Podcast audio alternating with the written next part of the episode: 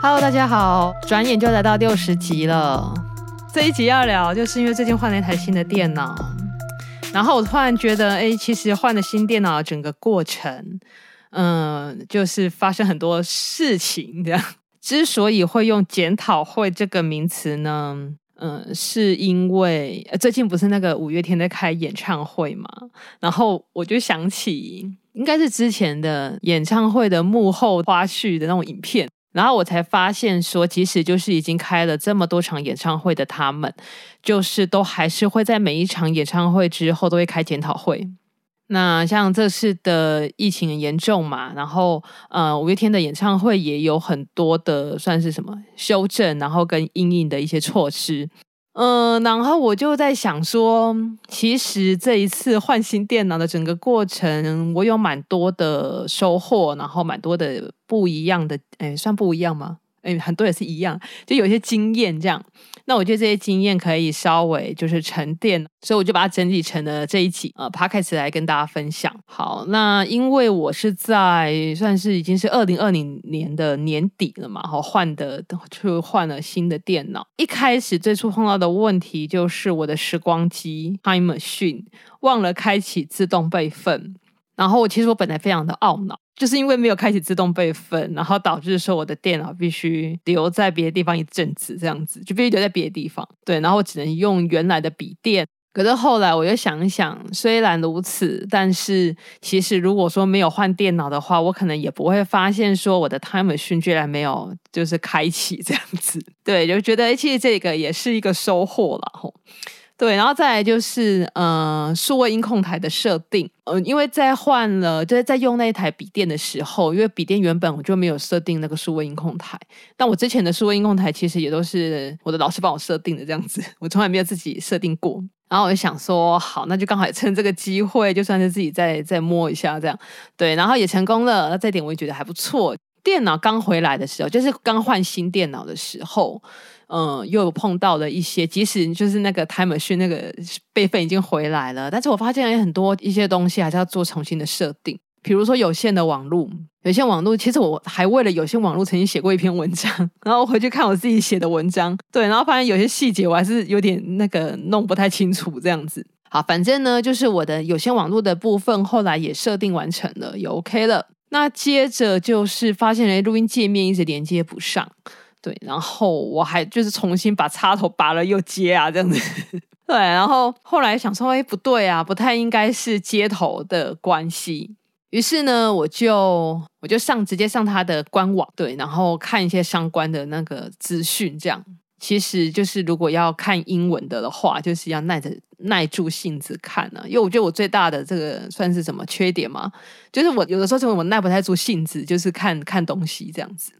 尤其是自己比较陌生一点的东西，对。然后，如果当我真的就是有耐住性子看的时候，其实就找到方法，然后也就重新安装之后也解决了。呃，最后就是目前还没解决解决的问题，就是那个 Office 的设定。因为我的电脑虽然是 Mac 电脑，但是因为很多其他，比如说啊，医院的文书作业啊，很多还是需要 Microsoft 的那个 Office 的软体。所以我在之前呢，其实在换 Mac 电脑之前，我有买过一套那个呃 Office 软体。然后其实我一直忘记，就是我每次换电脑，我每次都忘记 Office 的那个软体啊。其实它只能供应三台电脑，可是我那时候就没有细想。对，我一直觉得其实账号一样应该就可以用了，但是其实不是，它是它是看电脑，它不是看那个看你的账号。对，所以就是嗯，记得就是如果要换一台新电脑的时候，我在旧的电脑上面要先做移除的动作啊。对，然后我也有打电话去客服问，但不巧。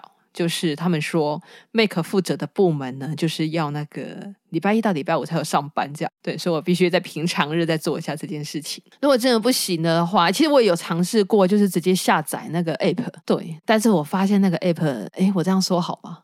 就是哦，应该是不太适合我啦。对，然后我看了一下网络上的评论，我就决定，我还是用看是原来的，或者是之后再买新的这样。对，这个这个部分还没解决，但我觉得这部分没有这么的急，因为笔电啊，还有其他电脑啊，其实都还是有 Office 的软体，所以这部分应该还好。而且其实我换新电脑的最大的目的还是为了做音乐嘛，对，那我觉得可以录音，然后可以做音乐相关的事情，对，应该是目前换新电脑最大的一个动机。所以以上呢，就是在技术层面上面，就是在换这次新电脑，我觉得我自己有在额外学到的一些事情。第二个事情呢，就是啊，刚刚讲那些应该是比较有形的嘛，就是有形的改变跟一些学到的新的事物这样。对，然后第二个就是我觉得比较学到的事情，算是比较无形的吧，就是我要把我的新的电脑带回来的时候。嗯、这台电脑是 Mac Pro，就是长得像一台咖啡机，圆圆的那个圆筒状的那个 的那个那个 Mac Pro，啊，它很重。然后，因为其实我自己就是曾经从台北带回来非常多的东西，然后我也觉得我应该可以。对，可是其实这次的时候，我就发现它真的很重。然后，因为我从啊、呃、我上课的地方到到车站，其实还有一段路嘛。那我就觉得我应该是拿得回来，然后我觉得以前的经验都背得回来啊，就比如说以前有背吉他、背贝斯啊什么的，我觉得都带得回来，这次应该也可以吧，就真的背回来了。后来我是觉得啊，就是如果是一个没有经过训练的负重的话，其实是非常不适当的啦，对身体来说其实非常不适当。然后另外一方面是说，就是没有经过训练的这样子，就是突然的负重，其实对身体真的不太好。对，就是我后来会这么觉得，而且长久来看也不太好，尤其是女生，嗯，其实真的就是不太建议这样突然的负重。对，你看，如果是怀孕的妈妈，我们会跟她讲不要提重物嘛。对，然后我就觉得，就是尤尤其是女孩子啦，就这方面还是要特别特别留意一下，就是真的不要太长，就是提过重的东西，尤其是在自己没有训练的状态下，就是虽然好像这样子扛个东西回来，觉得蛮浪漫的。但是呢，就是不要用身体的成本去换这种无谓的浪漫，对，这是我后来的心得。但一个东西可能会花你几万块这样子，就是之后身体要付出的那个成本绝对是大于这几万块。嗯，所以能够用记的就用记的，或者是说真的能够坐计程车就坐计程车这样子，就是不要用自己的身体去做这样子的消耗啊。我后来会这么觉得，这是我第二件学到的事情。第三件学到的事情呢，就是跟之前都有在讲的同理有关系。这一点其实我在回来之后我才想到的事情，就我在搬那个搬我的电脑回来的时候，对，在路上的时候我才想到的事情，就是我觉得倾听其实非常重要。为什么会有这样子的想法呢？是因为我要把东西从我买的地方带到车站的时候，那时候我在想说要不要坐坐电车。对，然后我要在想说，我比较关心的是，用的时候现金不是很够，我在想说，那我花就是我坐车要花多少钱，然后要坐多久的的距离这样子，然后我就问问我的老师嘛，然后他就跟我说，嗯，那你要到哪边坐？然后其实我听到那边我就把他打断了，我就我就我就以为他要跟我讲说那个车子要怎么走，就他的路线是怎么样。对，然后我就打断他，我就跟他讲说，我只是要问，就是我要坐多久的车，然后要花多少钱，哦，这样就好了，这样子。对，可是就当我就事后自己在走路的时候，我就回想到这件事情，